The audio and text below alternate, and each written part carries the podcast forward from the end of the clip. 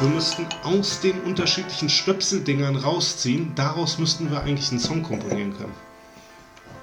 Weil das müsste ja einen Ja. unterschiedlichen Sound geben. Oh, was haben wir hier? Total. Also nichts, was man. Das wird sich gleich so schön anhören. Cheers. Cheers.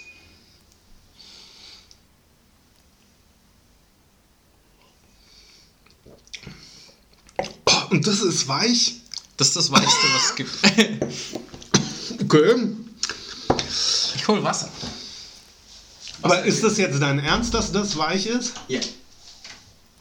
Aber man trinkt das nicht in Riesenschlücken, ne? sondern man nimmt Genau, also, man, man trinkt kleine, kleine Schlücke und ähm, was dir helfen wird, ist, der erste schmeckt immer am, am sprittigsten.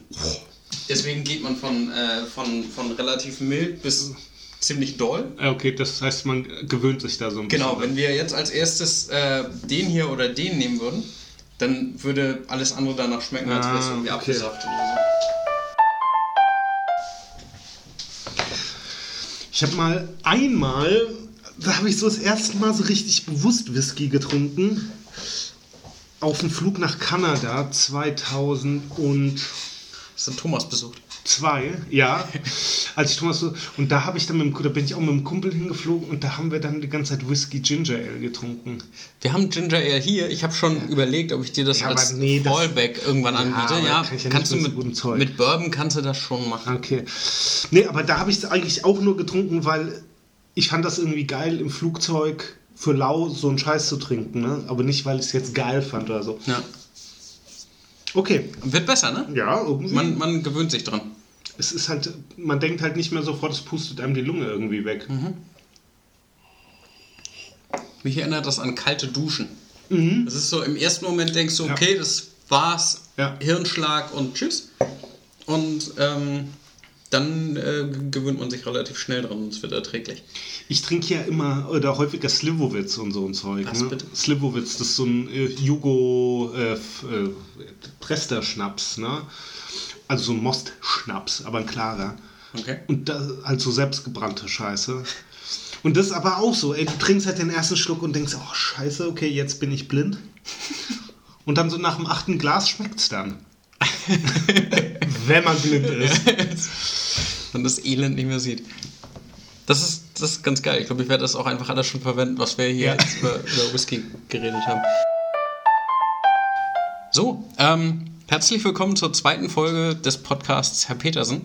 Nachdem die erste Folge sehr, sehr positiv aufgenommen wurde, von ähm, mittlerweile über mehr, äh, ja, über mehr, mehr als 100 Leuten, die aus Versehen ähm, auf Play gedrückt haben, habe ich nach dieser etwas pseudo-intellektuellen ersten Runde mit einem, mit einem ähm, potenziellen Pianisten ähm, Das komplette Gegenteil das rausgesucht. Gegenprogramm rausgesucht. Ähm,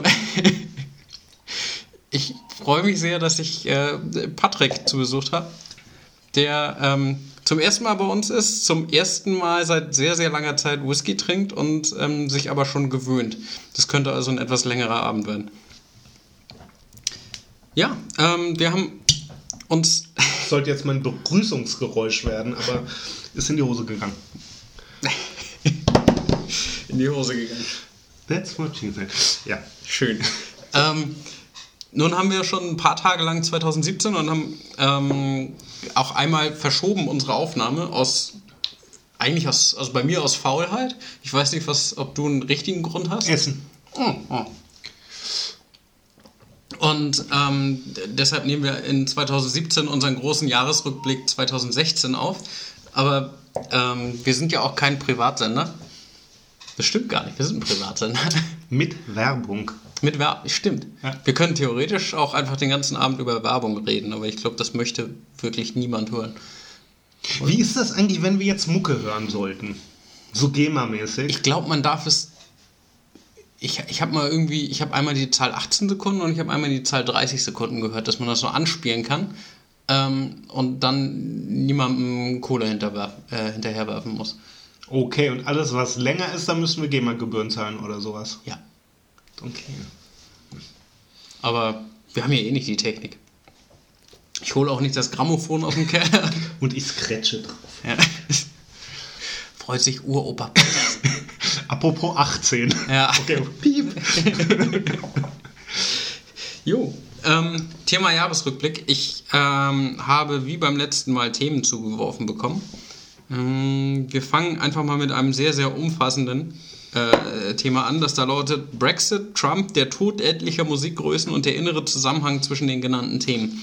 Wollen wir das einfach der Reihenfolge nach abhaken? Brexit. Ja, das aber, aber, aber was heißt der Reihenfall? Also wer ist denn alles gestorben dieses Jahr? Weil es sind, weil, weil Brexit war ja irgendwann im Sommer oder so, oder? Ja. Ich weiß nicht, wann Haben, haben die? Tode vor- oder nachbereitet? Ja, das war, also es gab ja jetzt auf jeden Fall jetzt zum Jahresende ist ja hier George Michael? George Michael, David Bowie ist glaube ich vorher, Prince. David Bowie ist doch im Januar oder so. Ja, genau, der hat eigentlich, so der hat angefangen damit und der ist Engländer. David Bowie immer, immer ein Stück voraus. Es waren doch eh viele Engländer, oder? Ja, George Michael, Rickman. Rickman, David Bowie. Prince ist zu klein, um irgendwie eine Nationalität zu haben, deswegen der kann auch Engländer sein. Aber es waren viele Engländer. Ich glaube auch. Ich glaube, innerlich gestorben auch viele Engländer. Nee, aber ich, also. Ich glaube, einen direkten Zusammenhang zwischen dem Tod der Leute und dem Brexit gibt es nicht. Glaube ich nicht, weil die sind ja vorher und nachher gestorben, es sei denn, die haben halt so seherische Fähigkeiten. Alan Rickman. Hm. Woran ist er eigentlich gestorben? ich vermute, also ich weiß es nicht, aber grundsätzlich würde ich immer tippen, irgendwas mit dem Herzen. Damit Woran ja, aber am Ende des Tages stirbt ja jeder an irgendwas mit dem Herzen. Also, Ist, ist es so? Also wenn, wenn, Na jetzt, solange dein Herz noch schlägt, also du könntest ja über jeden sagen, der ist daran gestorben, dass sein Herz aufgehört hat zu schlagen, oder? ach so. Weil man so den Tod feststellt, ne? Das ist, also Eigentlich ja. Weil Aber- solange das Herz noch schlägt. ist man tot, wenn man den Tod feststellen kann oder ist man vorher tot? Nee, ich glaube, also ne, deswegen macht man ja eigentlich immer diesen Griff, den ihr jetzt nicht sehen könnt, zu Timos Hals. Mit zwei Fingern an die Seite. Kannst loslassen. Ja. nee, also deswegen, also eigentlich bist du ja erst tot, wenn der Herzstillstand festgestellt wird. Dann, dann darf man sagen, dass du tot bist. Ja, also gut, wobei es gibt ja zwei unterschiedliche Arten von Tod. Wir fangen total morbide an, ne? Ist aber ganz Gefällt geil. mir sehr gut. Ich also ich meine, du hast ja, ein, Hir- es gibt ja Hirntod und es gibt, also ne, ich glaube, da pumpt ja noch das Herz in irgendeiner Art und Weise. Da ist halt nur da oben Grütze. Und dann aber schlussendlich, und dann stellst du die Maschinen ab oder sowas, keine Ahnung, aber dann bist du ja eigentlich wirklich erst tot, wenn das bist, solange das Herz noch schlägt, sind ja deine Funktionen noch am Start. Also wenigstens die eine Zentrale. Ja. Ja, dann.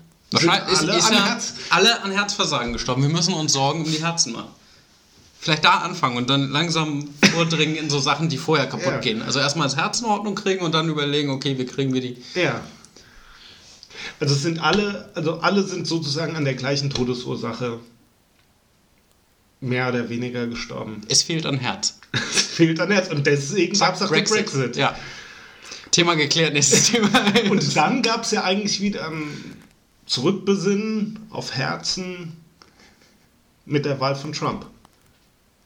Weil, Dass man auch wieder ein bisschen emotionaler wird und auch man ja, Nicht-Amerikaner anspuckt oder so. ja. oder anzündet. Nee, weil ich glaube, dass zum Beispiel Trump ja eher von Leuten wirklich gewählt worden ist, weil sie ihn geil fanden oder finden und wirklich, also deswegen auch mit Herz gewählt haben, als Hillary. Also Hillary fand ja keiner geil. Hillary war immer das kleinere Übel. Ja. Und da, das funktioniert halt nicht mehr. Das ist auch einfach eine, also aus rein werblicher Sicht keine geile Kampagne zu sagen, wir sind das kleinere Übel. Also das haben sie nicht gemacht, aber das war, es war ja so Konsens. Alle äh, Linksliberalen oder was auch immer, die ähm, sogenannte intellektuelle Elite, die wollten doch Bernie Sanders. Ja. Andererseits, kleines Übel, in Deutschland funktioniert es ja total gut. Weil es uns ja gut geht. Weil es uns gut geht, ne? Also das Ja. ist ja wirklich krass, ne? Weil Merkel funktioniert ja eigentlich nur die ganze Zeit so gut, weil auf die sich auf die sichere Bank setzen und äh, so, das ist ja auch niemand, die, die wird ja auch emotional nicht gefeiert. Sondern das ist einfach, ja, da wissen wir, was wir haben. Ja. Und mittlerweile ist auch in diesem Fall diese sogenannte linksintellektuelle Elite, die ist ja froh, dass die da ist. Also das ist ja unser letzter, unsere letzte Bastion. Deswegen ist ja eigentlich die Frage, wird Merkel auch das gleiche Schicksal ereilen wie Hillary?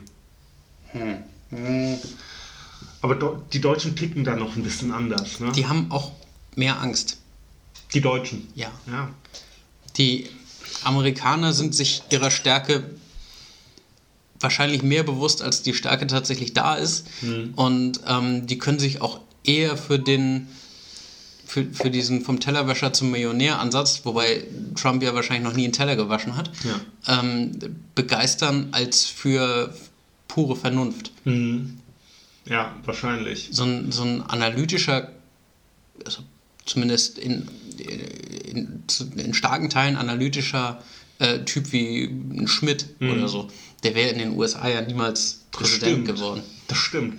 Wobei ja die Deutschen ja eigentlich auch mit so jemandem wie dem Gerd, wie ich ihn ja nenne, Hm. äh, der war ja eigentlich alles andere als analytisch. Ne? Ja. Also auch die Deutschen sind da ja total variabel. Ne? Also oder, oder mh, Dr. Helmut Kohl, Rest in Peace. Der lebt ja noch. War das dein Ernst? Aber das letzte Bild, das ich von ihm gesehen habe, das ist halt schon so Ja. ähm, erstaunliche Ähnlichkeit mit dem völlig Stephen Hawking. völlig kaputten, nee, nee, Nietzsche, als er so, als er so geistig halt völlig runter war Ja. und nur noch wirre geguckt hat, so guckt Helmut Kohl. Ja, und hat Wagner dabei. Ja. Nee, aber, äh, aber dessen Herz schlägt halt noch, ne? Also, nee, aber, aber das meine ich halt, ne? Also, ich, äh, Kohl ist, war ja auch total der Bauchmensch. Äh, äh, und der war ja auch nicht so hardcore analytisch. Schröder eigentlich auch nicht. Schmidt davor wieder schon und Merkel auch, ne? ja. Brand, Herz, Ja. Total. eigentlich der emotionalste, glaube ich, Ja. Kanzler, den wir, den wir je hatten. Und auf jeden Fall der Ideolo Ja. ideologisch am, am ähm, Der einzige, glaube ich, mit einer Ideologie Ja. wahrscheinlich. Bis auf vielleicht noch er hat so Wirtschaft, also, wobei der war auch analytisch. ja, alle, also die meisten anderen ziemlich pragmatisch eigentlich. Ja, außer so ein paar Reichskanzler. Ja, Piep. klimpern wir raus. Okay, aber wir schweifen ja schon wieder voll nach Deutschland ab, ne? Wollten wir gar nicht. Brexit. Ich finde, Boris Johnson ist der Frisurentrendsetter 2016. Noch vor Trump? Fieses Battle, gell? Ist, aber es ist, ist eine auch ähnliche Frisur eigentlich. Also dieses eigentlich immer im Wind stehende. Egal, egal was für ein Wetter ist, es ist gerade Wind in, der, in den Haaren. Ich glaube, die haben, egal bei welchen Werbeauftritten die auch sind, die haben immer so eine portable Windmaschine, wie in den 80er Jahren Rockvideos oder so dabei. so, weil, weil das einfach geil aussieht. Aber, aber eigentlich muss man doch sagen, ich meine, Trump, wo habe ich den, ich habe am Wochenende habe ich hier, äh, wie heißt es nochmal, die betrunkenen Leute wachen in Las Vegas auf und Hangover. ja, Hangover gesehen. Und da spielt der Trump. Nee, scheiße. Oh, Piep. Hat, hat, spielt der bei. Hat, spielt der in irgendeiner Folge davon mit? Oder nee, ich habe irgendeinen so einen Liebesfilm mit Hugh Grant gesehen. Da, da, da hat der eine kleine Ist Rolle die Zeit gut gespielt. genutzt zwischen. Mit, mit ja. Hugh Grant und, und äh, Sandra Bullock. Und da hat äh, Hugh Grant irgendwie eine kleine Rolle. Äh, wie heißt der andere nochmal? Hugh Trump. äh, Hugh Trump eine Rolle gespielt. Und ich meine, der Typ ist halt echt der Main Geezer auf Friesen halt, ne? Also Der was? Der, der Main Chabo. Also der, der ich meine, der hat das ja schon Ewigkeiten als Markensehen. Der ist ja eigentlich schon vor Boris Johnson da gewesen. Ja. Ja, ich habe, äh, also, ich habe kurz vor der Wahl ein Video gesehen, wie sich äh, tatsächlich Tupac noch über Donald Trump aufgeregt hat. Irgendwann Anfang der Ja. 90er, 93 oder so. Ähm, und ja, der Typ ist echt schon lange da. Der ist ja auch 70 Ja. oder so, ne? Der, sieht, man kann, der hat kein Alter. Nee. Das ist, Der wird zum Beispiel nie sterben. Oder bald. wird, ja, also wird man, also ich glaube, es wird Versuche geben, Ja. den umzubringen. Ich glaube nicht, dass sie glücken werden. Ich habe ja schon, ich, ich, ich habe, als, als damals Obama an die Macht gekommen ist, ich hätte jede Wette gemacht, von wegen, der wird seine erste Amtszeit nicht überleben. Ja. Weil da irgendein Typ im Laken gehüllt dann irgendwie den erschießt. Ein Poltergeist. Korrekt. Ja. Nee, aber dann ist ja eigentlich 2016 das Jahr der harten Friesen. Frisuren. Frisuren. Ach so, ja, okay. Ich dachte mit IE. Ach so, ja, nee. Weil, also es ist ja eine sehr friesische Frisur so, ja. eigentlich. Ja, der Friesenfriesen. Ja. Äh, wegen Wind und Am so. Deich. Also eigentlich, Do- Donald Trump hätte halt auch sehr gut den äh, Otto. Hein spielen können. Ja. Ja, oder Otto. Ja. Oh, schön. Otto als Donald Trump. Aber äh, Und sich nicht weniger schämen eigentlich. Aber egal. Das war, was war das? Brexit, tote Trump. Okay, also Brexit, harte Frisur. Ja. Trump, noch härtere Frisur. Oder genauso hart. Wobei das, das krasse, das wird das ja viel zu krass an diesem, an, an dem Johnson. Der Typ hat halt eine Frisur wie ein Punk. kommt irgendwie aus so einer absoluten, der war doch auch an so krassen Elite-Unis und so weiter und so fort. Also kommt wirklich so aus so einer intellektuellen Elite, Ja. gibt sich aber wie ein Proll. Fast wie ich. Nur mit Haaren. Ähm, diese, diese, Eli- diese herangewachsene Elite in den, äh, auf der Insel ist aber auch noch so ein Fall für sich. Ja. Ähm, also auch ein, ein äh, David Cameron, ich wollte gerade James Cameron sagen. James Cameron war der mit dem sinkenden Schiff, ne? Mhm. Ja, genau. Ja. Ähm, der kann ich übrigens überhaupt nichts abgewinnen, habe ich letztens wieder gemerkt. Celine Dion kann ich mir nicht ein Lied anhören. Also ich fange, also ich weine schon fast immer ein bisschen davon. Aber ich weiß nicht, ob es an der Musik liegt oder so an dieser ganzen Szenerie oder das irgendwie Jack, Jack, Jack, Jack, Jack stirbt. Ja. Aber wenn du nur das Musikvideo sehen würdest? Nee, da muss ich auch kotzen. Okay. Und heute? Während ich heule. Ja. Ich hatte, ich hatte mal im Basketballteam früher einen, einen guten Kumpel, der immer äh, heulen musste, wenn er kotzen musste. Oh, das ist Das müssen voll hoch, viele. hoch emotionales Thema eigentlich. Wann hast du das letzte Mal von Alkohol gekotzt? Ähm, ähm, ähm, ähm, ich glaube, das war eine, eine, ja, das muss, glaube, das war eine Weihnachtsfeier. Also nicht Jahresrückblick 2016, hoffentlich. Also nicht im Jahre 2016. Nee, der Weihnachts- 2000, ich glaube 13. Scheiße. In der Firma? Nee. In Eppendorf. Oh. Aber ich kann mich auch gar nicht mehr dran erinnern, man hat es mir dann erzählt. Von Schnappes, Bier oder allem gemischt? Oder hast du irgendwie an was gezogen, wo man nicht ziehen soll? Nein, sowas machen wir natürlich nicht. Klar. Ähm, nee, granatenvoll, alles durcheinander getrunken und ähm, viel zu viel. Und seitdem aber auch echt vorsichtig geworden, weil das so weit drüber war, dass äh, ich mich vor mir selbst äh, geschämt habe und geekelt habe, ja. Bei mir ist, ich, ich habe ja wirklich, ich glaube, das ist ja schon seit, seit 16 Jahren oder, nee, ich bin ja jetzt 36, also seit 20 Jahren nicht mehr gekotzt. Aber ich bereue es halt echt. Du würdest gerne mal Nee, wieder. ja, nee, du hast halt, aber das Problem ist halt jedes Mal, wenn ich im Dschungel bin oder wenn ich abends, mir geht's am nächsten Tag richtig, also richtig scheiße. Und es geht aber nicht raus. Ja, also ich, ich denke dann auch nicht mehr dran, so dran, irgendwie so, jetzt könnte ich ja mal kotzen. Aber so, und automatisch passiert's nicht. Und ich wach dann halt am nächsten Tag auf und mir geht's halt einfach schlecht. Aber ich finde auch so, sich dann Finger zu geben, das finde ich sau ekelhaft. Aber schlecht voller Übelkeit oder einfach Nee, schon, also ich habe also, also zwei Arten. Übelkeit, aber es geht nicht raus? Ja, genau. Ja. Also so, ich habe das Gefühl, ich müsste kotzen, aber ich kotze nicht. Und so dann irgendwie nachzuhelfen, finde ich auch kacke, weil meistens habe ich auch für, das, Ge- für die Getränke bezahlt. Ja, ich wollte gerade sagen, wahrscheinlich Ja. bist du einfach zu geizig. Ja. Das ist so die, das ist wahrscheinlich Teil deiner DNA. Dafür habe ich bezahlt, das bleibt in mir. Piep. That's what. Egal. Ähm. Stimmt, einen Thema war auch Lustknaben, fällt mir gerade ein. Von Alex? Alex hat vorgeschlagen, wir sollten über Lustknaben reden, hat dann gesagt, er ist sich gar nicht so sicher, ob das Thema so richtig ist.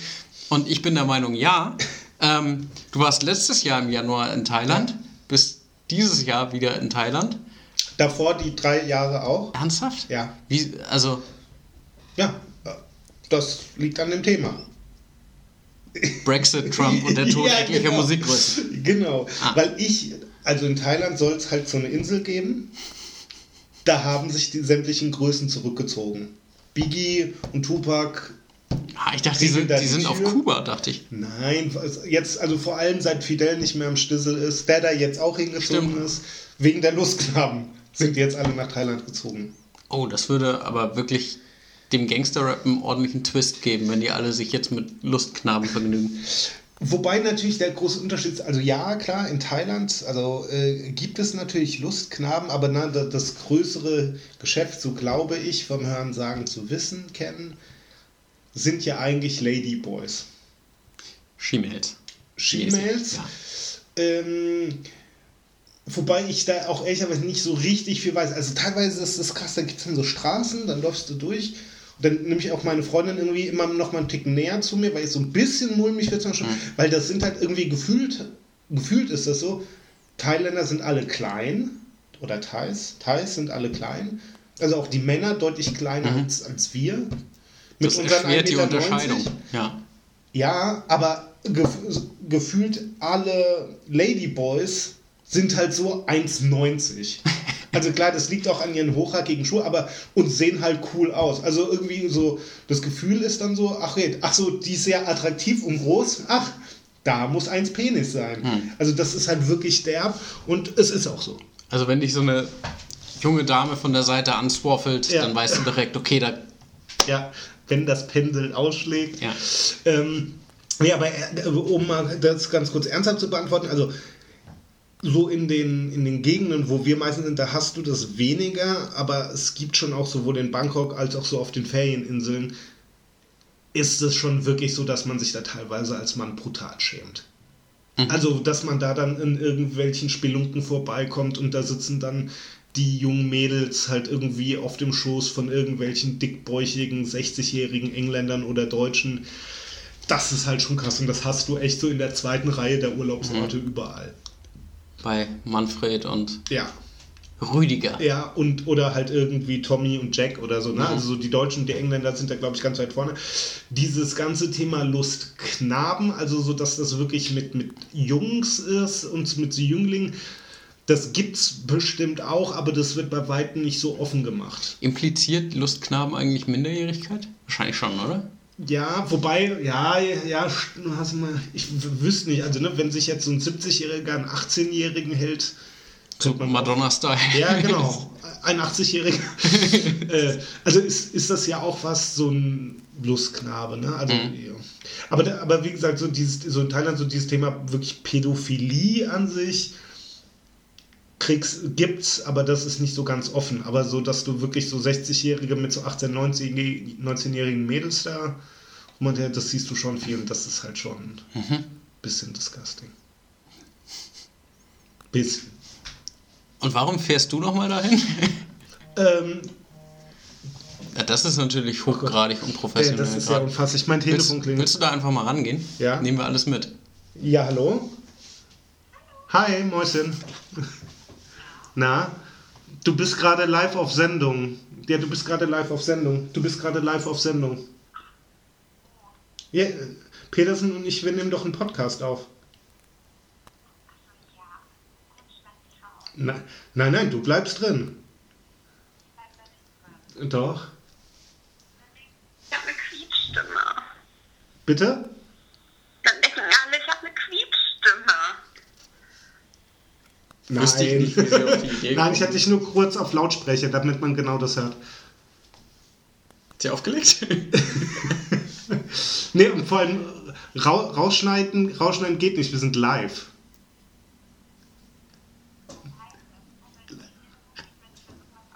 Doch, doch, wir haben gerade über Pädophilie gesprochen und dann hast du angerufen. Und, er, und Timo hat mich gefragt, was wir denn dann wirklich in Thailand machen. Da wollte ich gerade ansetzen und rufst du an.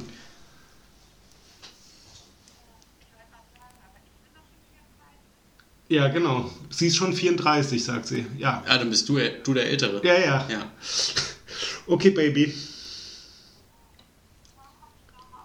Ja, keine Ahnung. Wir haben ja gerade erst angefangen.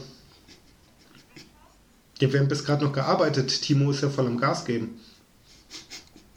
Und ja, der, hat- der hat zwar gekündigt, aber Timo und ich, mich eint eine Sache: never stop till the end. Okay. Nee, ich melde mich nachher nochmal, ne? Tschüss. Tschüss. So, Du bist die nächste halbe Stunde alleine wach. ja. Never stop till the end. Nee, genau, also wa, wa, was machen wir da? Also eigentlich chillen wir. Warte.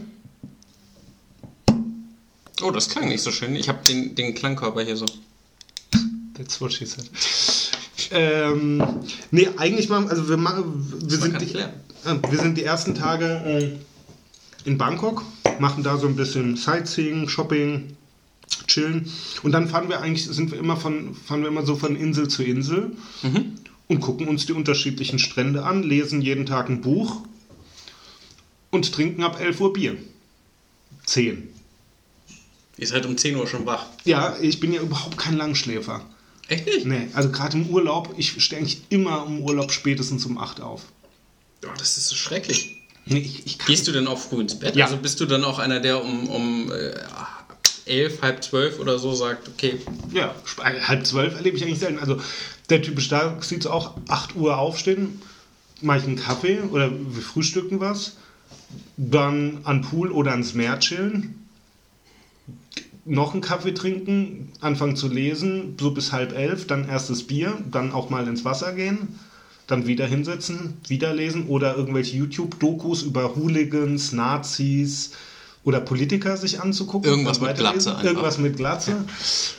Oder halt so die schlimmsten K.O.s im Boxsport oder der UFC. das kann ich Das mir tatsächlich auch so Also so auch Unfälle und so Ja. kann ich mir sehr gut angucken. Und ich habe jedes Mal Angst, wenn ich irgendwie ähm, bei der Arbeit äh, ein Video zeigen möchte, das Ja. rechts, dass, dass mich das Ja. so, so bloßstellt, dass da irgendwie hier die 30 blutigsten äh, Schwergewichtskämpfe. Habe ich mir heute auch schon wieder angeguckt. Das ist so geil. Ich habe mir heute Death in the Ring mal wieder angeguckt. Davon kenne ich auch alle Folgen. Das ist so krass. das, äh, ja, was, was, was mich tatsächlich auf eine sehr, sehr morbide Art fasziniert hat, war, ähm, wie heißt denn der, der Wrestler mit der Maske, der immer äh, halb aus dem Rey Mysterio?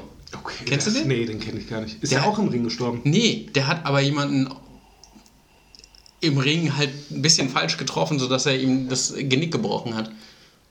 Nicht dein Ernst. Und der, der stand dann quasi noch in den Seilen, aber war schon tot eigentlich. Und beim Wrestling, ja, wo eigentlich ja nicht so viel passiert. genau, der geskriptete Kram. Wobei ich habe heute auch, als ich kurz mal nicht gearbeitet habe, ähm, habe ich mir auch so irgendwie die blutigsten Kämpfe, bla bla. Und da waren halt auch Wrestling-Kämpfe. Hier Brock Lesnar, Der, der hat so- ja jetzt verloren letztens, habe ich. ja, ja, der, der hat verloren, aber da war das auch beim Wrestling wirklich ein brutal blutiger Kampf. Also richtig blutig. Und das wundert mich, weil ich habe immer früher wirklich gedacht, die tun sich gar nicht weh. Mhm.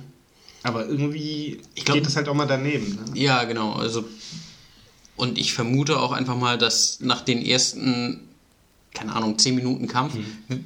bist du voller Adrenalin und wirst unpräzise. Mhm.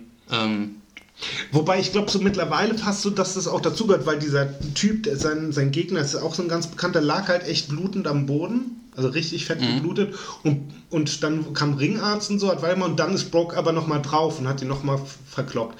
Also ich glaube auch, dass das wahrscheinlich so ein bisschen gerade durch die UFC-Leute, die dann auch irgendwie zu, zu wrestlen, dass das auch ein bisschen spektakulärer werden muss, als nur das ganz reine die, Schauspiel. die sind ein bisschen roher, die Ja. Jungs, ne? Ja, stimmt. Ähm, nee, auf jeden Fall, genau. Dann gucke ich mir halt so einen Scheiß den ganzen Tag an, trinke dann zwischen dann halt Bier. Dann irgendwie irgendwo kurz hinlaufen, was äh, zu essen Ein Bier? und ein Bier, dann Ja. wieder zurück, dann weiter chillen, lesen. Weg, Weg, Fußpilz. Und dann abends so um sechs, halb sieben Ein Bier? Bier, dann rein duschen Mit Duschbier? mit Duschbier. dann kurz chillen, Chillbier. Und dann äh, was essen, Essbier.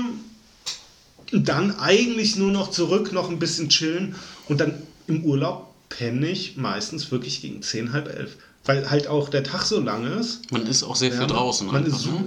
die ganze Zeit draußen. Und ich finde das eigentlich entspannt, weil, ähm, weißt du, was, äh, dann bist du halt am nächsten Tag halt irgendwie fit, trotz Pivos. Und ähm, man hat irgendwie so ein bisschen was vom Tag. Also so, ich so, ab und zu penne ich auch mal am Wochenende bis halb zwölf. Aber ich mag das eigentlich nicht so, weil bis man dann in Gängen ist, ist da halt ein Tag schon rum. Gerade im Winter, da wird es schon fast wieder dunkel, wenn du aufstehst. Ja, das stimmt. Ich bin tatsächlich auch, also wenn ich im Urlaub bin, stehe ich nicht so furchtbar spät auf. Ähm, und bin auch nicht so lange wach, was glaube ich einfach daran liegt, dass du normalerweise ja eher wach bist, um noch Freizeit zu haben nach der Arbeit. Und nun arbeiten wir beide in der Werbebranche und haben halt sowieso in der Regel nicht Feierabend, also so richtig Feierabend vor 19 Uhr oder Ja. irgendwas. Ähm, und dann ist man eben noch ein bisschen länger auf, damit man noch ein bisschen was Ja. am Tag hat. Aber im Urlaub ist es ja sowieso, also ist ja vollkommen egal. Und da normalisiert man sich dann irgendwie. Mhm. Ich finde das aber auch so ganz schön. Ja, cheers. Cheers. Der schmeckt auch ganz geil eigentlich. Das ist- was, was ist das jetzt? Das ist auch ein Bourbon. Ähm, Elijah Craig. Das ist mein absoluter Lieblingsbourbon. Der schmeckt ganz geil. Ganz naive und dumme Frage. Mhm. Bourbon. Hat das was mit, also wa- was ist denn Bourbon Vanille? Ist das, sind da Vanillenoten drin oder ist in Bourbon Vanille, also das, dieser Geschmack, ist Ich da hab- auch Whisky drin oder? Ich habe keinen Schimmer, wie sich das. Also ich glaube, ähm, oh, das hat Bourbon. Gibt es das? Ich glaube, das. Ich, ich glaube, das hat eine der beiden Sachen hat tatsächlich einen französischen Ursprung und bezieht sich dann darauf.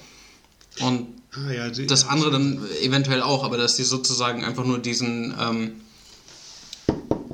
den, den örtlichen Ursprung haben, aber ähm, grundsätzlich nicht wirklich was miteinander zu tun haben. der Wobei er aber halt schon süß, ne? genau, der riecht tatsächlich auch ein bisschen vanillig. Mhm, total. Mhm. Doch, der, also der, der schmeckt echt ganz geil.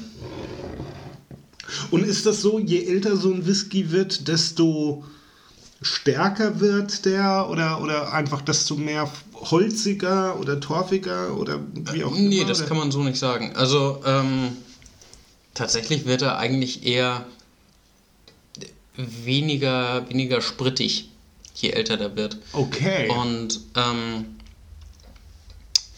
ähm, die, diese, die Torfigkeit oder der Mhm. Rauchgeschmack, der, ähm, der hängt absolut nicht mit den Jahren zusammen. Der hier zum Beispiel ist zehn Jahre alt und ist sehr, sehr torfig. Ähm, der hier ist, ähm, ich glaube, fünf Jahre alt oder Okay. so und ist aber genauso torfig. Ähm, das hat dann mit der Produktion zu tun. Trink, äh, rauchst du auch gerne Zigarren? Nee. Gut. Ich habe ich hab das tatsächlich eine Zeit lang mal äh, gedacht, für mich entdeckt zu haben. Mhm. Ähm, dann längere Zeit nicht gemacht und ähm, dann mal wieder versucht und gemerkt, wie lästig mir einfach dieser Meter an, an Rauch ist. Ah. Also es ist Rauch. Ja. ja.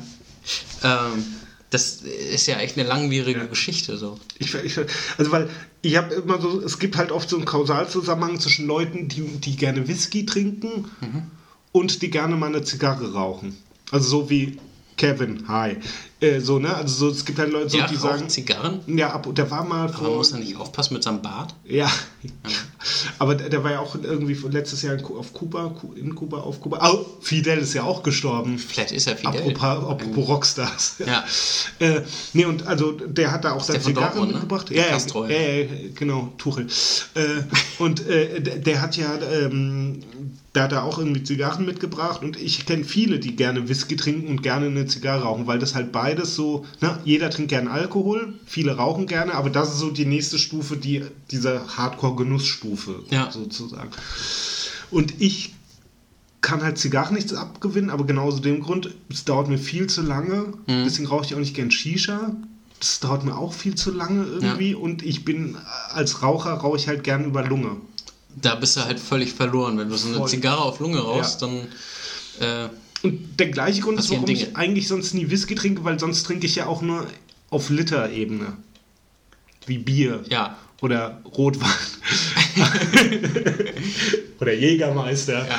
Aber so Whisky, also so, da muss ich mich echt dran gewöhnen, dass man das halt wirklich so nippt. Ne? Schön, dass du was mitnehmen kannst von hier. Abgesehen von einem Kater. Hast du schon mal ähm, so richtig, schon mal so eine Flasche davon am Abend platt gemacht? Nee, ne, das kriegt man nicht hin, ne? Mm, Ich habe das. Ähm, nee, eine ganze Flasche nicht. Ähm, ich habe das manchmal, wenn äh, Frau Petersen irgendwie Früh, Frühdienst hat, Frühschicht hat, dass ich dann hier noch sitze, meistens äh, NBA zocke Ja. und ähm, mir ein so ein Glas dazu stelle und gefährlicherweise auch eine Flasche. Und da geht dann halt auch wirklich manchmal ein bisschen was weg. Ähm, was halt auch schon. Wenn Geil Ich, wenn ist. ich, ja, Ich finde alleine trinken voll geil. wenn ich mir so zuhöre, klingt das halt Ja. wirklich bretthart nach Alki. nee, ne? ich finde das geil. ähm, ja, gut. Schön. Aber du machst das auch nur unter der Woche, oder? Ich mache ich mach das auch nur, wenn ich weiß, ich habe am nächsten Morgen ein Meeting. Ja, genau. Um 9.30 Uhr damit ich, Abstimmung. Ja, damit ich da nicht nüchtern auftauche. Meetings um 9 Uhr, also Meetings um 9 Uhr oder 9.30 Uhr, ne? Ich weiß. Ich habe morgen auch eins davon. Echt? Hm. Warum? Ja, und Da hat doch keiner Spaß dran. Nee. Aber ich habe auch keinen Bock auf Meetings abends um 18.30 Uhr. Also auch wenn man dann noch auf der Arbeit ist. Ja. Und so intern, ja, so dann nochmal miteinander, über, aber so richtig offizielle Abstimmung, boah, das finde ich auch immer. mm, nee. Eigentlich gibt es nur Zeit zwischen 11 und 12 Mhm. und 14.30 Uhr und 17 Uhr. Kernarbeitszeit. Ja.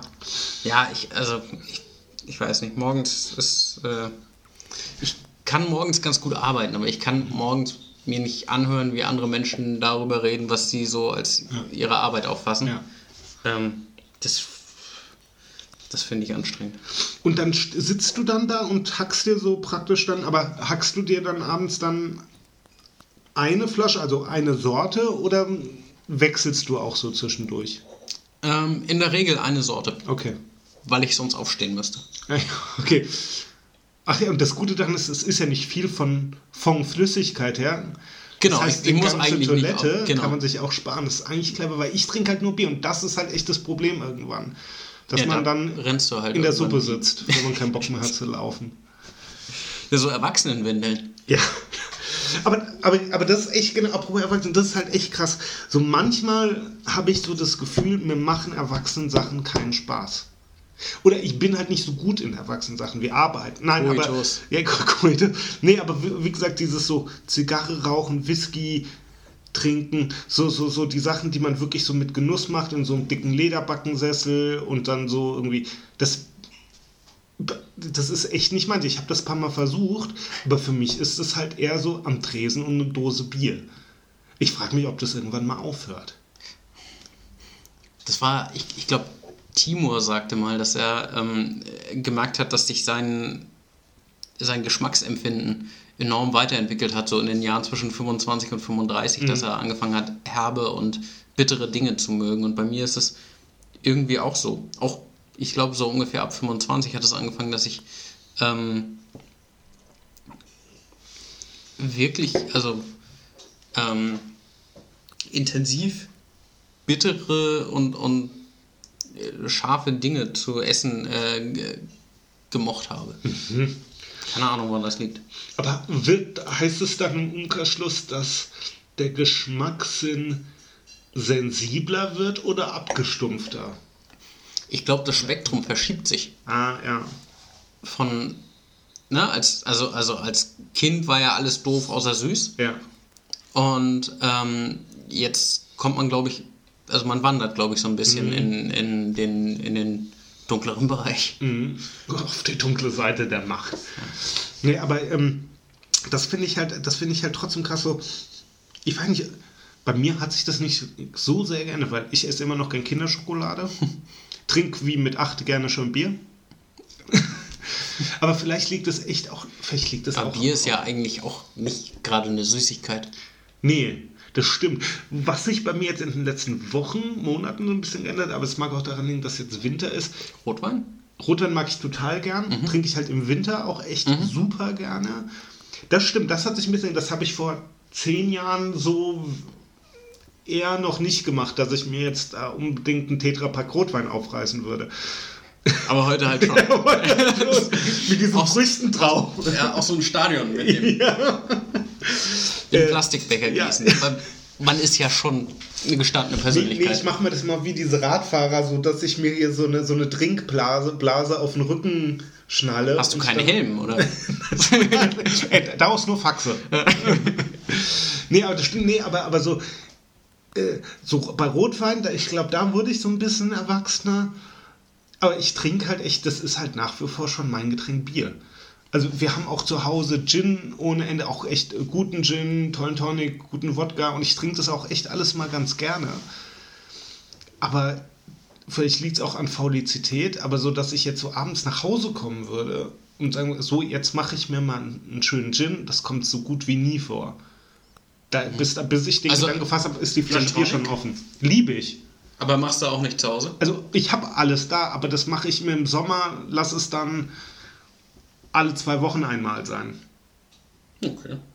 Obwohl ich es halt echt total gern trinke, ne? Aber Gin Tonic ist, glaube obwohl, ist auch seltener geworden. Es ist halt nicht so aufwendig. Ja. Äh, also, also, nee, also, Es- also Bier. Bier oder tatsächlich auch Whisky so zu trinken, Ja. ist halt. Das sind anderthalb, anderthalb Arbeitsschritte weniger, Ja. Aber die machen dann irgendwie den Unterschied. Wie auch, ne? Eine Flasche hier trinken oder Ja. mehrere untereinander. Wir sind echt vom Thema abgekommen, glaube ich. Wir hatten ja eigentlich so großes Thema Jahresrückblick. ähm, wir haben über den Brexit eigentlich auch nicht so furchtbar viel geredet. Wir haben hauptsächlich über Frisuren geredet. Hast du sie geglaubt an den Brexit? Oder warst du Im auch Vorfeld? überrascht? Ich war, ähm, ich war sehr überrascht und genauso, und genauso wie es bei Trump war. Und ähm, bilde mir ein, es im Nachhinein mir erklären zu können, ein Stück weit. Ähm, so wie ich bei Hillary eben meinte, dass sie ähm, das kleinere Übel ist und dass es ähm, eine scheiß Ausgangssituation ist, das kleinere Übel zu sein, dann sei halt lieber der, der irgendwie was ändert und sei es in die gute oder in die schlechte Richtung, ist ja fast egal. Ähm, und beim Brexit rückblickend betrachtet waren die ja die sagen ja auch nicht, ähm, wenn sie Europa sagen, meinen sie ja nicht Großbritannien und den Kontinent, sondern die meinen Kontinentaleuropäer. Ähm, die haben ihren Sonderweg. Und ich glaube, das kann es einigermaßen erklären. Genau, also ich meine, das hat ja auch Boris äh, Johnson hier die ganze Zeit gesagt, das ist keine Abkehr von Europa, sondern nur ein Austritt aus der Europäischen Union. Ne? Also ich meine, das ist natürlich schwierig, weil mittlerweile, weil ja irgendwie gefühlt, ich weiß nicht wie viel Prozent, aber 80 Prozent, 70 Prozent der europäischen Kontinentalstaaten in der EU organisiert sind. Von daher ist krass, aber ich hätte auch niemals mit gerechnet Ja. Weil ähm, man denkt ja immer, und das ist das gleiche wie bei der, bei, bei der Trump-Wahl, naja, irgendwie man appelliert halt doch so irgendwie an so daran, dass die Mehrheit der Menschen dann doch irgendwie nochmal ihr Gehirn anschalten. Ja, das, ich habe bei beiden so ein bisschen das Gefühl, dass so ein bisschen der Blick in des Nachbars Garten ist. Das Gras ist grüner. Bei uns sprudelt jetzt nicht Milch, und Honig. Ähm, vielleicht müssen wir einfach das ändern und danach wird es bei uns noch besser, als es gerade ist. Und uns geht es ja so schlecht. Und ähm, ich glaube, du kannst nur wissen, ob sich was ändert, wenn du es änderst. Klar. Also, ne, deswegen, ich finde beide Entscheidungen, auch irgendwie Trump ähm, zu wählen und aus der EU auszutreten, finde ich beides falsch. Aber es ist halt dann doch auch aus der Argumentation, was du gesagt hast, es ist ja doch irgendwie auch mutig. Ne, also ja, mutig, neugierig, quo- das sind alles. Wobei man ja wiederum anders sagt, anders denken muss, die Leute, die für den Brexit gewählt haben, äh, Mhm. gestimmt haben, das waren die Alten. Also denen man nicht unbedingt attestiert, äh, dass das so die Mutigen sind Ja. auf zu neuen Ufern, sondern bei, bei den Engländern war das ja eher das Ding Rückbesinnung. Ja. Ne? Also das, das- war ja nicht dieses Ding auf zu neuen Ufern, wir wollen komplett was Neues erleben und alles krass, sondern eher so back to, back to the roots. Wir wollen wieder zurück, heim ins Ra äh, Piep, Reich. ähm, also ne, die Jugend, der man ja eher attestieren würde, sie wollen was Neues und sind viel aufgeschlossener, die haben Ja. ja, eigentlich eher für den Verbleib gestimmt. Also ganz strange eigentlich. Ja, ich glaube, das ist, ähm, die wollen diese, diese Tendenz Europas, alles allmählich in so ein, ähm, ja, in so eine Art Vereinigte Staaten zusammenzuführen. Ähm, ich glaube, das hat den äh, Briten große Angst gemacht. Ja. Ich könnte mir vorstellen, dass die Briten auch gar nicht so ein großes Problem damit hätten, wenn das äh, nur Deutschland und Frankreich wären. Ich glaube, Ja. dann wären die geblieben, dann wären auch die Alten geblieben. Südeuropäer machen denen Angst. Genau. Aber was ja wirklich krass interessant ist, und das fällt mir jetzt wirklich auch erst durch das Gespräch auf, dass dieses Auf zu neuen Ufern was ganz Neues, sowohl in USA als auch in England, aus dem Konservatismus kommt. Also, weil, also eigentlich von den Leuten, die eher sagen, wir wollen das Bestehende behalten, keine Experimente wagen, die haben eigentlich drehen, stellen gerade komplett die Welt auf den Kopf, weil die bestehende Sachen abstellen. Alternative für England, Alternative für die USA. Ja, krass, ne? Also ja genau, und in Das ist- Deutschland ist, das auch so. Die Also, Tendenz ist da, ja. äh, die konservative oder konservative, rechte, rechtsradikale, wer auch immer Strömung sind die, die gerade am meisten ändern wollen. Irgendwie, ne? Ja. Strange. Aber ich glaube, es ist, es ist, Oder nicht, konser es ist nicht konservativ. Und die äh, Bewegung, aus der das kommt, ist es. ja, es ist rechts, Ja. aber es, nicht alles, was ähm, konservativ ist, ist per se Ja. recht, also Ja. tendenziell. Wobei es in. England noch ein bisschen anders ist. Ja. Ne, also so, so klar, dieser Farage oder Farage, wie der Typ heißt, der ist rechts, aber so ein Boris Johnson oder ich glaube auch viele, die für den Brexit gestimmt haben, sind jetzt keine Rechten. Sondern da gibt es auch Mhm. viele wertkonservative, konservative. Ich glaube, England ist dann nochmal so ein bisschen anders.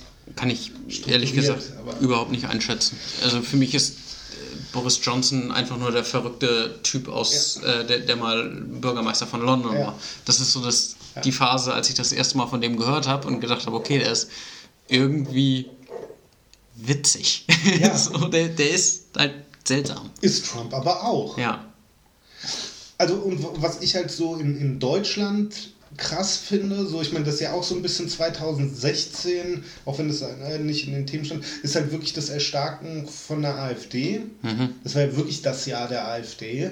Ähm, ja, ich habe schon vor 10, 15 Jahren, als es so losging mit diesen ganzen rechtspopulistischen Parteien im europäischen Ausland, also so, so, so in Holland, hier so Pim Fortuyn oder, oder, oder so Wilders. oder Gerd Wilders dann Ja. später äh, oder dann oder in Österreich mit dem Jörgel oder so ne oder oder oder auch in der Schweiz keine Ahnung Polen. Frankreich Polen, ganz extrem. Polen, Wobei das noch Das- tatsächlich konservativer ist Genau. in seinem Inneren. aber diese Rechtspopulisten, also wie auch zum Beispiel wie so ein Gerd Wilders oder Pim Fortuyn, die halt eigentlich total aus so einem liberalen Gedanken aus immer argumentieren oder auch selbst so ein Schill. Äh, nee, also, also die sagen hier, hör zu, äh, da äh, Schwule, alles cool, so sollte, da- das ist alles gut, alles gut, nur die bösen Muslims dürfen, darf es nicht geben. Also so, die stellen dieses konservativ, rechtskonservativ ja dann doch auch irgendwie auf den Kopf. Oder so eine Frau Petri, die irgendwie jetzt auch schon wieder mit vier Kindern jemand neuen heiratet und so weiter und so fort. Das heißt halt unter einer CSU, die wertkonservativ oder wie auch immer, ist so nicht gegeben, außer es wäre ein Mann. Da geht es. Und nach zweimal Bier. Ja, Ja. ja. Ähm, aber so, ne, also dieses Phänomen, dieses so Rechtspopulismus, wie auch immer man das nennt, gibt es ja in Europa schon ewig. Und eigentlich war es echt nur eine Frage der Zeit, bis sich das auch mal in Deutschland durchsetzt. Ja, man hatte irgendwie die Vermutung, dass die globale Tendenz eigentlich stetig nach, ich, ich will gar nicht sagen nach links zeigt, sondern eher Richtung Liberalismus Ja. zeigt. Ähm, aber dass in dem Moment, in dem Probleme auftauchen, die von außen an uns herangetragen werden, die wir auf den ersten Blick nicht mit verursacht haben, auf den ähm, zweiten Blick dann halt durch äh, diverse wirtschaftliche Involvierungen eben schon, ähm, dass ich, ich glaube, man hat einfach nicht damit gerechnet, dass das wirklich, dass, dass dieser, diese, dieses große Thema Angst so gut funktionieren kann, weil man sich irgendwie für aufgeklärt hielt. Ja, und vor allem die AfD, die kam ja wirklich eigentlich aus dieser, die hat ja eigentlich mit dieser ganzen Flüchtlings- und Ausländerpolitik gar nichts zu tun. Das war gegen Europa zunächst gerichtet. Ge- Ja, ne, gegen, Euro, gegen den Euro als Ja. Währung. Ne? ja stimmt. Und darum geht es ja gar nicht mehr. Also die haben damals, dam- damit haben sie sich so eine Nische erkämpft, die irgendwie, glaube ich, so wahrscheinlich, wenn sie es gut gemacht hätten, 5, 6 Prozent klar gemacht hätten. Und dann kam für deren Glück halt diese komische Flüchtlingsdebatte auf. Ne? Ja. Und äh, davon haben die halt profitiert. Aber was ich zum Beispiel auch krass finde, so in auch was, was in Deutsch, was aber auch schon wieder so ein komischer deutscher Trend ist, vielleicht ist das halt wirklich so, vielleicht liegt es aber auch äh, wirklich irgendwie am, am Zweiten Weltkrieg. Ähm, während er in den USA, wo man merkt, Trump als Person gewinnt diese Wahl. Die ganzen rechtspopulistischen Parteien, so, die hatten auch immer so Symbolfiguren. So Leader, wie auch Mhm. immer. Führer. Piep. Äh, Und das hat ja, die, hat ja die deutsche AfD nicht. Klar, da kennt man eine Frauke Petri und, und, die, äh, und die Be- Beatrice von Storch, aber die haben ja nicht so diese eine charismatische Person, ne? Die haben nicht, also nicht eine charismatische Ja, ja, Person. das das, ist ist ja das Abgefahrene. Da, da, da hat sich Deutschland echt vielleicht so ein bisschen von verabschieden. Deswegen glaube ich, haben wir Deutschen vielleicht auch sogar ein noch größeres Problem, diese Trump-Wahl zu verstehen, als vielleicht nochmal andere. Mhm. Obwohl wir, also wir haben es ja, wir ja einmal durchgespielt. Ja. Also wirklich bis kurz nach Ladenschluss. Und ähm, ja, irgendwie, ich habe das Gefühl, dass generell ähm, Rebellion Mhm. immer noch funktioniert. Klar. Und dieses, das ist aber auch so abgefahren an der AfD. Alternative für Deutschland, das war ja gar nicht, also das war, wie du gesagt hast, das war ja nicht schieß Flüchtlinge an der Grenze ab, sondern das war, vielleicht brauchen wir den Euro gar nicht. Ja. Und ähm, dann muss man sich aber auch, wenn man irgendwann vielleicht in den ersten Monaten ähm, der Meinung war, okay, vielleicht ist eine eurokritische Gesinnung, ähm, vielleicht, vielleicht ist das mal wert, durchgedacht zu werden. Ähm, ich glaube, es ist wert, durchgedacht zu werden und treffe dann meine Entscheidung und die heißt dann aber, ich bleibe beim Euro, also zumindest in meinem Fall. Ähm, das ist halt trotzdem ein Sammelbecken an einem ähm, nationalistischen Rand, weil Total. Aber so hat die Partei sich ja entwickelt. Ne? Ja. Also erst war die ja eigentlich die AfD ein Wettbewerber der FDP. Also Ja. wirklich eine zutiefst, eine hardcore-wirtschaftsliberale Partei. Ne, wo ja auch viele, also jeder ehemalige Arbeitgeber, Präsidenten, so, ne, also so viele, die wirklich aus so einer krass wirtschaftsliberalen Ecke kommen, oder wie hier Professor Lucke oder so, Mhm. ne? Und jetzt ist halt ein Wettbewerber für die NPD. Ja, und man hat fast das Gefühl, dass da am ganz anderen Rand der, der AfD sind vielleicht, also ja, irgendwie Linke und Grüne. Mhm. Grüne vielleicht gar nicht mal so doll. ähm, aber auch die FDP tatsächlich. Mhm. Ich bin wirklich absolut kein Fan der FDP und der ähm, äh, viralen Videos von, äh, von Herrn Lindner. Ähm, aber vom Gedanken her, von dem, von dem Freiheitsgedanken, davon sind die ja Kilometer entfernt. Ja, und ich meine, schlussendlich ist er, aber das ist ja auch komisch, genau. Wenn man dieses Thema Liberalität halt nimmt, dann ist halt die Frage, sind die Grünen dann eher Liberale? Eigentlich auch nicht. Eigentlich auch nicht, weil die ja natürlich auch viel machen wollen mit staatlicher Bevormundung oder so. Aber die haben es natürlich trotzdem ein bisschen besser geschafft, so, so, so einen liber, liberalen, urbanen Gedanken halt irgendwie reinzutragen. Deswegen sind die auch in Städten so erfolgreich. Ja. Und die FDP brauchte dann halt irgendwie keiner mehr so richtig. Ja. Ja, das, man hatte das Gefühl, dass ähm, dort, wo die FDP den, ähm, das Unternehmen befreien wollte, wollte, wollten die Grünen, auch wenn sie es nur in Teilen äh, wirklich durchziehen, eher den Menschen befreien. Ja, genau. Und das ist so der Gegensatz für Das mich. ist ein Wirtschafts- versus gesellschaftsliberales Modell. Ja, genau. Irgendwie so ganz platt gesagt. Ne? Aber ich finde das, find das halt eh so krass, ne, wenn du die halt mal anguckst, so dieses, äh, dieses US-amerikanische Parteiensystem oder die US-amerikanische Politik, so war das ja auch wirklich schon immer, ne? Also so auch, also auch in der Clinton-Ära und so. So diese, eigentlich war ja, ist ja ein Clinton oder auch die Demokraten sind ja, wenn man es auf ein deutsches Parteienspektrum runterbrechen würde, wenn die ja trotzdem noch fast rechts der CDU. Also so, das ist ja nicht so, dass eine Demokraten, dass die Demokraten irgendwie so unserem sozialdemokratischen Bild entsprechen Mhm. und die Republikaner unserem CDU oder unserem christlich-demokratischen Bild entsprechen. Ja, also das die kannst du ja nicht ist spielen. eher CSU, Ja. wenn, man, wenn man das irgendwie Ja. vergleichen will. Ne? Ja. Und, und, so ein, und dann kommt halt auf einmal so ein Bernie Sanders. Der ist ja dann fast eher so ein sozialdemokratischer, grün angehauchter. Ja, also wenn ich es mit irgendeinem Kanzler vergleichen müsste, würde ich am ehesten Willy Brandt sagen, Ja, tatsächlich so vom Ding. ja. Oder, oder ja, doch, Willy Brandt. Nur mit noch mit so einer ök- ökologischen Geschichte noch. Das Ja. wäre bei, bei Willy noch nicht so ganz Genau, genau. das war noch nicht so Ja. angekommen. Was macht, ist der, was macht der jetzt eigentlich, Bernie? Ist der, ist der eigentlich von irgendwas, irgendeinem, ist der Senator? Der ist? Senator Okay. ähm, und die Vermutung besteht, dass er es in vier Jahren nochmal versucht. Dann ist der 100, oder? Äh, 104. Ja. Stimmt, der hat ja jetzt letzte Woche auch 2006. Nee, ich bin aber mal, also es gab jetzt im Spiegel gab es irgendwie so einen ganz interessanten Artikel von, der irgendwie so, so querweise zu Habermas irgendwie äh, gemacht hat, der irgendwie in den 70ern oder was weiß ich, irgendwie mal so einen, so einen Beitrag geschrieben hat, so irgendwie gesellschaftliche Unordnung, weltpolitische Unordnung oder Ordnung und da war so die Quintessenz, eigentlich ist, leben wir gerade in einer total geordneten Welt. Auch wenn wir alle denken, es ist gerade alles total chaotisch und Anschläge hier und dies, das und, da und Globalisierung, alles total.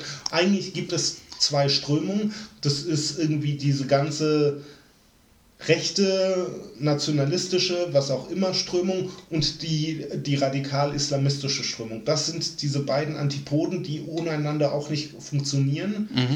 Aber eigentlich gibt es nur noch diese zwei Fronten und dazwischen passiert halt was. Ne? Ja. So, aber es gibt, so von diesen extremen Dimensionen sind es eigentlich nur noch diese zwei, alle anderen sind mittlerweile fast egal. Beziehungsweise finden sich irgendwo dazwischen, Ja. zwischen, zwischen den Fronten tatsächlich. Genau, aber die spielen keine so wirklich große Rolle mehr. Ne? Ähm, Jein, also die sind halt, das sind richtig, richtig viele. Natürlich. Und äh, Klar, du meinst die dazwischen. Ja, das genau. sind die Mehrheit, aber die finden nicht so statt im öffentlichen Bewusstsein. Also wenn, wenn du dir einen Spiegel oder einen Stern oder, oder Süddeutsche oder irgendein, dann liest du ja entweder, könntest du ja fast teilen, auf der, nee, in drei Teile, auf der einen Seite irgendwas über Islamisten und Anschläge und Kriege, auf der anderen Seite über irgendwelche Rechtspopulisten, Trumps und Brexits und unten ist der Sportler. haben die keine Sudokus? ähm, nee, das ist, äh, die, die große Masse hat wahrscheinlich, so wie es überall ist ähm, oder, oder immer war, eine Betrachterperspektive eingenommen und ähm, fühlt sich irgendwie zwischen diesen Treibern. Ähm, und das sind, das sind ja sehr, sehr ähm, dynamische, dynamische Entwicklungen. Ähm, empfindet die irgendwie mit, aber kann nicht so richtig ähm, selbst Dinge in Bewegung setzen, weil sie ja angekommen ist. Also wir sind in der Mitte ja angekommen. Wir haben irgendwie ein ziemlich exaktes Weltbild, fühlen uns damit, glaube ich, einigermaßen wohl und sind zumindest in unserer breiten Masse ähm, extrem nah an unserer Idealvorstellung. Wir müssen nichts groß ändern, abgesehen davon, dass wir eigentlich konservativ äh, agieren müssen. Ja. Ähm, das Einzige, was man eben, also was man halt noch tatsächlich hat, ist ähm, Antirassismus voranzutreiben, Antisexismus voranzutreiben und ähm, diese ganzen ähm, gesellschaftlich liberalen Themen eben äh, voranzutreiben. Aber das ist ein sehr viel langsamerer und ähm, äh, stetigerer Prozess als äh, komm, wir machen Terrorismus. So. Klar, das andere geht schneller und macht halt auch eigentlich mehr Bock. auf die Schnelle, ne? Ich meine, das finde ich halt auch krass, ne? wenn du dir halt überlegst, die ganzen Typen, die dann hier mit irgendwelchen LKWs da äh, ähm, in Nizza rumfahren oder in Berlin oder so, das sind halt alles irgendwelche Kackloser eigentlich. Ne? Also das sind ja keine... Ja, immer jetzt, so. Ja, Ja. das ist krass. Also, naja, andererseits so, also das ist ja nochmal anders, wenn du dir so eine RAF zum Beispiel anguckst.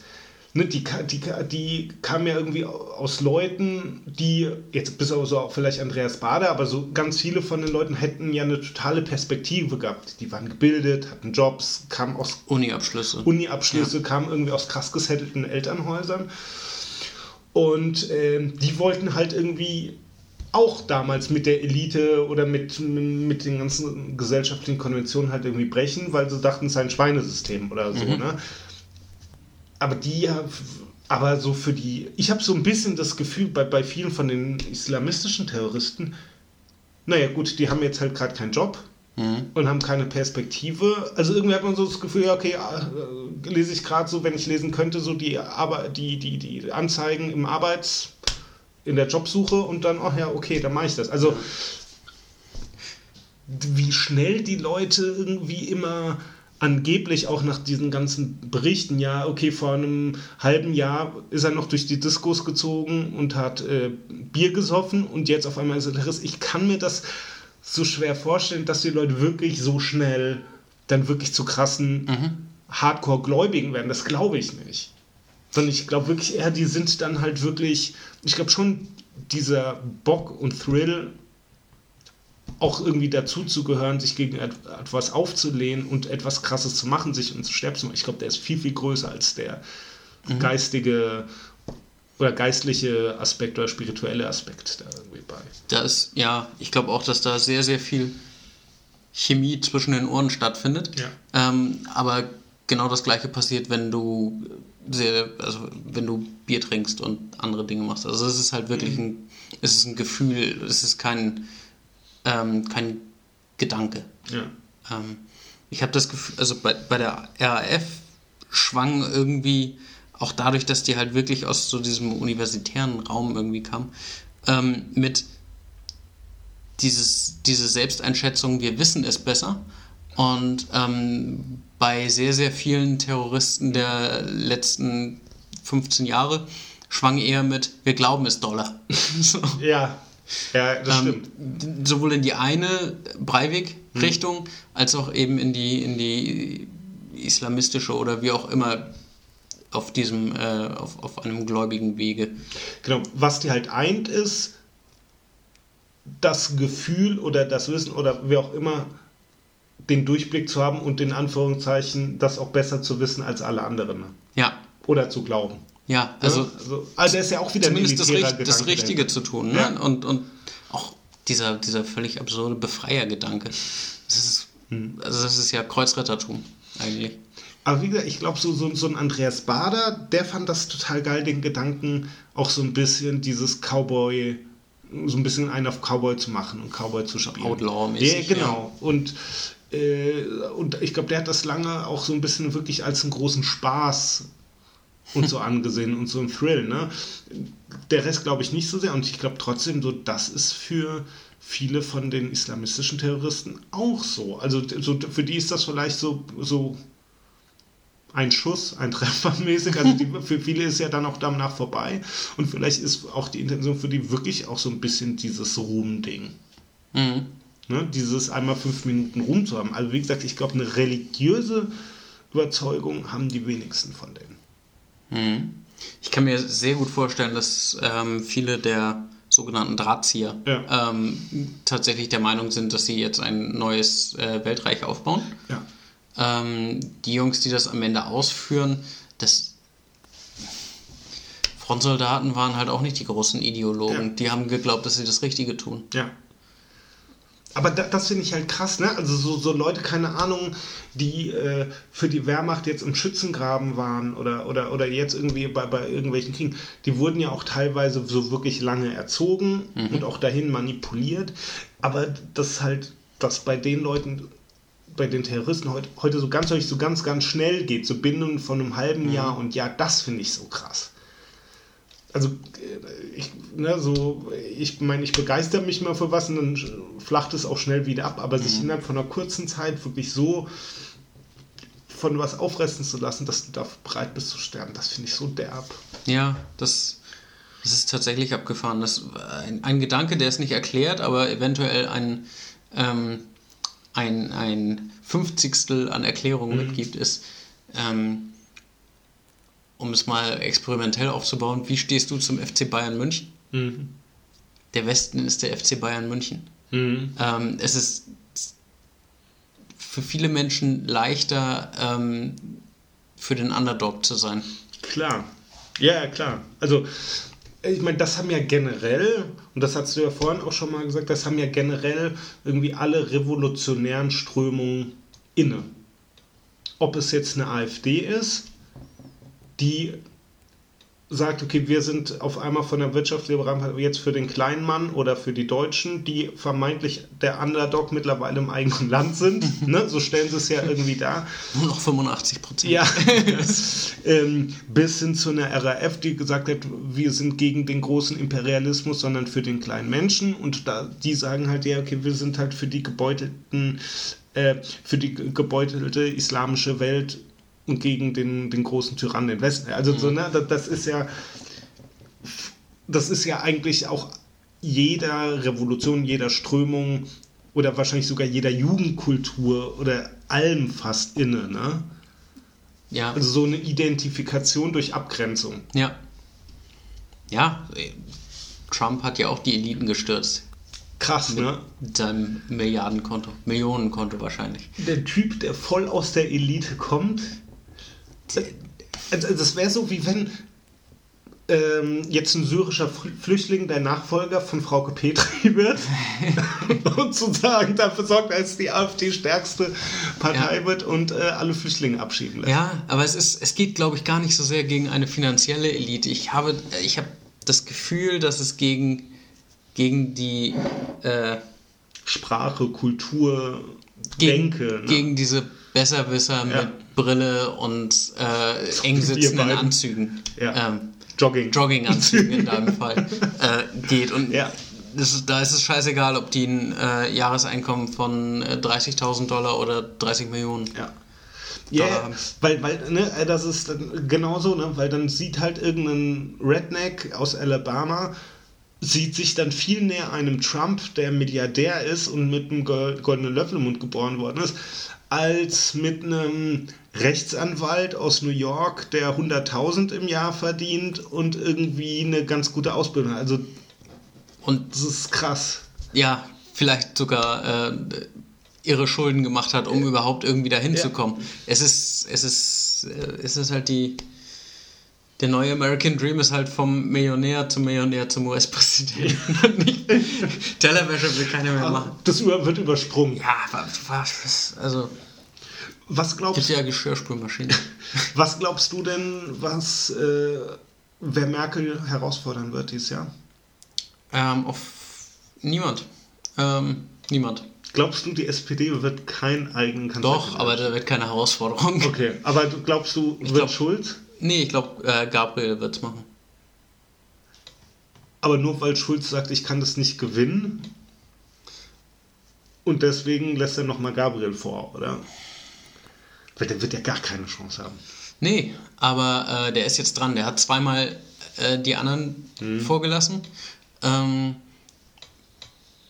und ich glaube, er ist. Äh, ich, ich glaube, dass Gabriel denkt, dass er es machen muss. Und ich glaube, dass er auch ein Stück weit äh, gierig ist darauf, ist der Welt zu beweisen, dass er ein toller Wahlkämpfer ist. In jedem, also das ist das Großartige, in jedem Artikel ähm, über Sigmar Gabriel steht drin, dass er ein ganz begabter Politiker ist.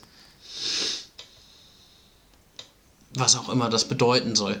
Ähm, und ich glaube, das will er, das will er beweisen. Ich glaube, der, der, wird nichts gewinnen. nee, der wird, ähm, der wird Steinmeier untertreffen und Steinbrück in den, in den Prozentzahlen. Ähm, und auch Schulz wird nicht gewinnen, würde nicht gewinnen. Nee, aber der würde irgendwie, glaube ich, nochmal ein bisschen bessere Aussichten haben. Der wäre der, der hätte etwas, was man, was man wählen kann. Ja. Bei Gabriel kannst du ja eigentlich nichts wählen, außer, okay, der wird ungefähr das machen, was sowieso die meisten gerade gut finden. Ich glaube halt wirklich, dass eine SPD unter einem Gabriel die Gefahr läuft, nicht mehr zweitstärkste Fraktion zu werden. Und das ist krass. Also es wird wahrscheinlich dann nicht passieren, aber die Gefahr besteht, dass die so abgewatscht werden, dass dann auf einmal, ich weiß nicht, eine AfD, eine Grüne, nein, die Grüne auch nicht, also was da jetzt gerade passiert, war ja auch selten blöd von dieser Peters. Das war, Also taktisch unklug. Sie mag auch recht haben mit dem, was sie sagt. Aber so eine Diskussion musst du halt nicht führen im Wahlkampfjahr, ne? ich glaube einfach, dass sie, ähm, dass sie äh, instinktiv reagiert hat auf das, was sie gehört hat, Mhm. Ja. ehe sie wirklich wusste, was passiert ist. Ja. Wenn es, es gab diesen, diesen Vergleich, wenn irgendwo 600 ähm, Ultras von einem Fußballverein auf einmal am Bahnhof stehen, Mhm.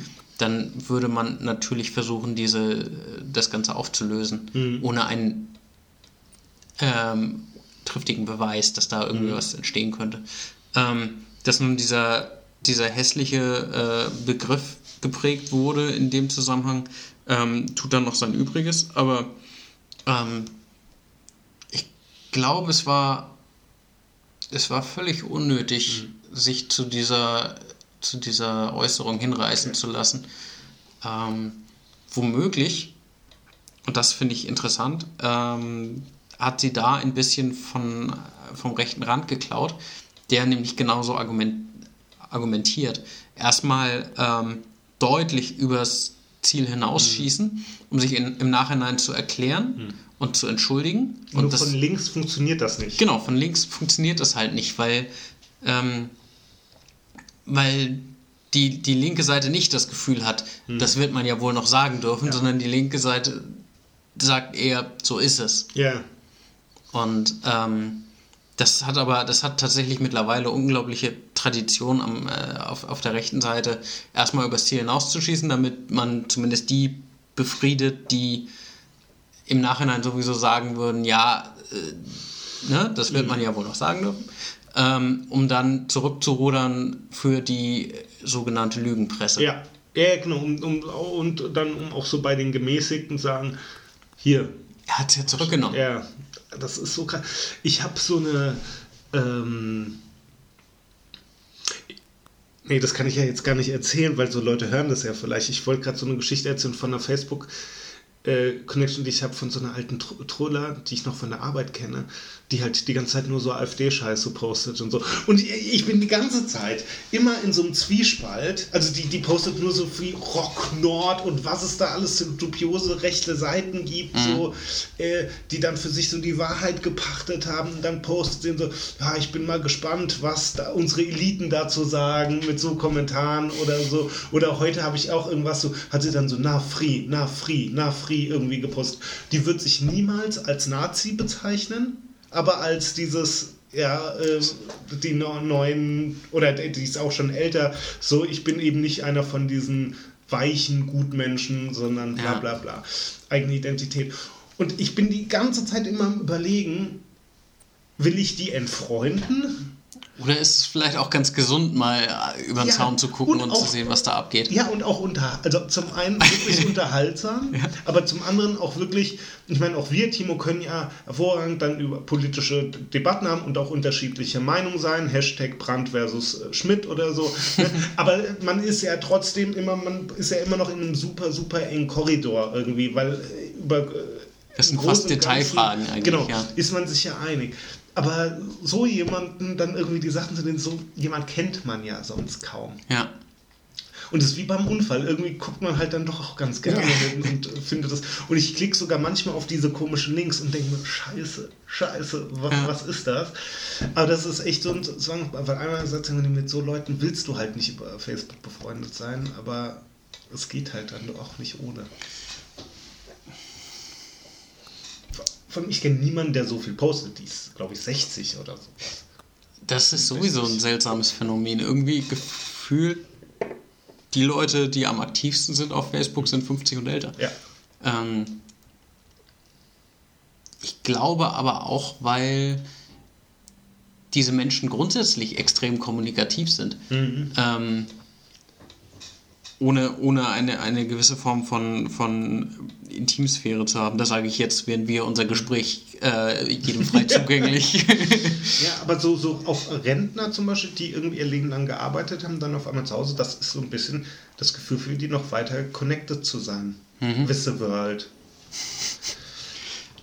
Aber ich muss halt, also was ich halt wirklich, wirklich total krass finde, ist dieses Ding, und da frage ich mich manchmal wirklich, also nicht ernsthaft, aber manchmal schon so ein bisschen, oder, also weil in Augen derer lassen wir uns ja tagtäglich von der Presse und von, von unserer Tagesschau und von unserem Spiegel und von unserer Zeit und von unserer Süddeutschen verarschen.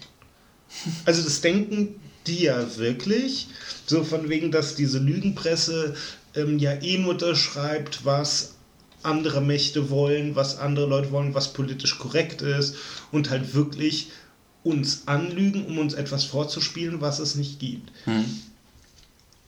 Und dann liest du, gehst du aber auf diese, dann guckst du dir diese Links an, gehst dann auf, auf die, diese Portale, auf diese rechten Portale, die praktisch die ganze Zeit diese etablierten äh, Zeitschriften und Medien angreifen und liest total hanebüchendes Zeug und denkst dir dann, okay, das empfinden dann Leute als echt und das andere ist für die Lügenpresse und was, wenn so wäre? Also, ne, also so sind diese ganzen verrückten Sachen, dann, dass die Leute Leute denken halt wirklich, das ist das, was stimmt. Und was ist deren Grundlage? Es, ist, Ja. es kann ja nichts anderes sein als das Bauchgefühl. Ja. Und das Bauchgefühl ist, so vermute ich, weil es die angeblich ähm, chemisch stärkste Emotion ist, Angst. Ähm, und das kann eigentlich nur so funktionieren. Denn ernsthaft belegen kannst du den ganzen Quatsch ja nicht. Wobei du kriegst wahrscheinlich für alles irgendwelche Statistiken, rassistisch motiv oder rassistische Statistiken oder wie auch immer irgendwie getweakt, dass sie irgendwie stimmen und dir den Anschein geben. Also, ne, wenn ich jetzt wahrscheinlich sagen würde, ich untersuche jetzt mal die Kriminalitätsrate unter Flüchtlingen bei den Männern, die aus dem arabischen Raum kommen, zwischen 18 und 20 Jahre sind und eingekommen ist.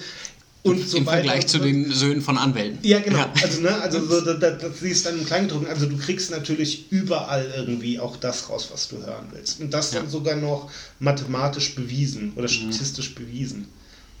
Das ist halt so krank einfach. Und ich denke mal, es muss ja auch in Deutschland eine gigantische Armada an Leuten geben, die diese ganzen Scheiß halt auch jeden Tag schreiben. Das würde mich wirklich interessieren, wie viele von den Leuten das wirklich glauben. Auch zum Beispiel bei so einem, also das ist ja ähm, verglichen mit den Blättern, die wir- gerade besprochen haben, ähm, regelrecht harmlos, aber so eine Bildzeitung oder so, wie viel Meinung in jeder einzelnen, in, in jedem Halbzeiler drin steckt, ist Brutal. unglaublich. Und ähm, das kann man handwerklich bewundern, das kann man aber auch moralisch wirklich abstoßend finden. Ich war lange Zeit lang, ähm, fand ich es wirklich interessant, wie die, wie die gearbeitet haben, aber mittlerweile kann ich mir die Seite nicht mehr angucken, ohne zu denken, versucht, also ihr seid echt schnell bei der Bildzeitung. So, das, das, könnt ihr, das könnt ihr richtig gut und ihr könnt irgendwie Boulevardthemen insbesondere ähm, riechen und verkaufen. Ähm, aber in allem steckt so viel nicht überparteiliches drin. Mhm. Ja, total. Die haben halt irgendwie gefühlt irgendeine Agenda und die verfolgen sie halt. Mich hat es halt damals gewundert, als, die, als, als diese ganze Flüchtlingsdebatte losgegangen ist, dass die sich relativ schnell vermeintlich auf eine Welcome Refugees Seite gestellt haben äh, und äh, praktisch sozusagen die Kanzlerin da auch so verteidigt haben.